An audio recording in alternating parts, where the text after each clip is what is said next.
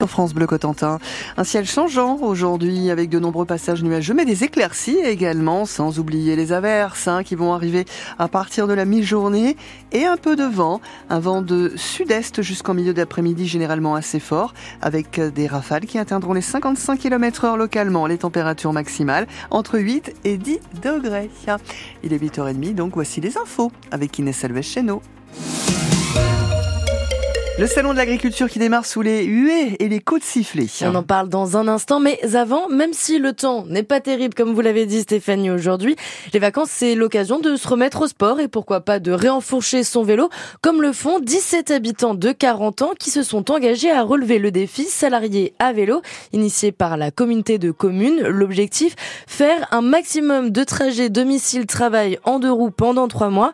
Katia et Colette sont postières et elles sont déjà très emballées. Elles ont même commencé le défi en avance et elles n'y voient que des avantages. C'est lancé et puis en fait ça le fait très très bien. On prend pas la voiture pour faire des petits, des petits trajets. Ça sert à rien d'aller dépenser euh, d'argent dans le gasoil euh, dans la voiture, autant le faire en vélo. Et puis euh, ça réveille le matin quand on va au travail en vélo. Et ben on a pris l'air, on est plus en forme que si on y allait en voiture. Le point positif c'est que on est posté donc on fait les 2-8. Quand on repart à 13h, souvent après manger on a le coup de pompe, on fait une petite sieste. Et là bah du coup avec le bol d'air qu'on après en revenant en vélo, et ben moi je pète le feu et je fais sieste l'après-midi. Donc euh. et puis euh, quand on rentre chez nous, on a chaud quoi. Je veux dire, euh, il y en a ils sortent de leur voiture et ils sont tout en frigorifiés. Alors nous, pas du tout. Hein. Parce qu'on a bien pédalé pendant même 3-4 minutes, mais au moins on arrive. on est, c'est vrai qu'on est en forme. On est open pour continuer la journée. Le début du challenge, c'est vendredi prochain. Bon, il n'est plus possible de s'inscrire pour participer officiellement, mais rien ne vous empêche de suivre le mouvement avec vos collègues.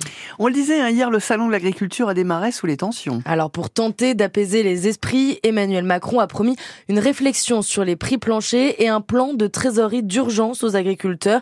Il leur a donné rendez-vous dans trois semaines à l'Elysée pour le bilan de ces nouvelles mesures. Tout le détail de cette journée est à retrouver en vidéo et en photo sur francebleu.fr. Hier, c'était la folie à Cherbourg. Définitivement capitale du handball en Normandie. Vous l'avez vécu sur France Bleu Cotentin. La JS Cherbourg s'est imposée 27-24 dans l'après-midi à Jaurès face à Caen pour le derby de Pro League. La JS Cherbourg est donc cinquième du championnat ce matin. Prochaine rencontre à Angers, ce sera vendredi. En basket, victoire également pour les filles de l'USLG La Glacerie. Hier, à Sceaux, les Cherbourgeois se sont imposés 78 à 60 pour leur troisième victoire consécutive en National 1. En Ligue 1 de football, Brest conforte sa deuxième place grâce à sa victoire 3-0 à Strasbourg hier. Nantes et elle sortie de la zone rouge en battant Lorient 1-0. Aujourd'hui, retour au Parc des Princes pour Kylian Mbappé après son annonce de quitter le club cet été. Le PSG reçoit Rennes à 17h05 et ce soir, Montpellier sera à Marseille pour clore la 23e journée du championnat. Pour les amateurs de rugby, on suit le 15 de France à Lille cet après-midi. Les Bleus affrontent l'Italie pour leur troisième match du tournoi des Six Nations. Une rencontre à suivre sur France Bleu Cotentin. Rendez-vous dès 15h55 allier l'utile à l'agréable. Est-ce que ça vous dit, Stéphanie? Bien sûr. Eh bien, pendant les vacances, on peut aller se promener dans le parc naturel régional des Marais du Cotentin et du Bessin, profiter de la nature, mais surtout participer à une grande enquête pour déceler un éventuel décalage dans la date de migration des hirondelles à cause du changement climatique. Pour participer, il suffit de lever l'œil et de tendre l'oreille.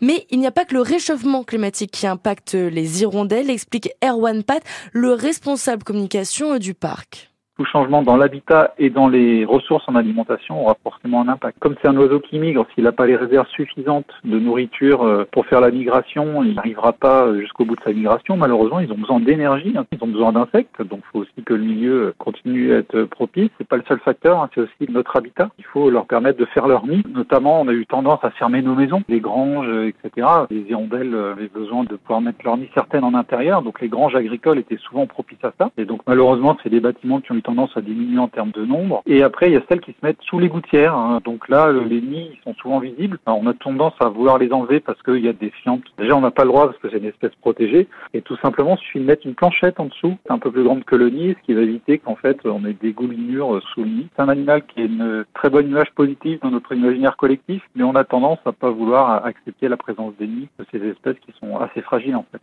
Les précisions d'Erwan Pat, le responsable communication du parc. Et puis bon, je vous glisse cette info, c'est les championnats du monde de tennis de table en ce moment en Corée du Sud. Et aujourd'hui, c'est la finale où, tenez-vous bien, l'équipe de France homme, oui, portée par les frères Félix et Alexis Lebrun, affronte la Chine. C'est à suivre en direct à midi sur la chaîne YouTube de RMC Sport.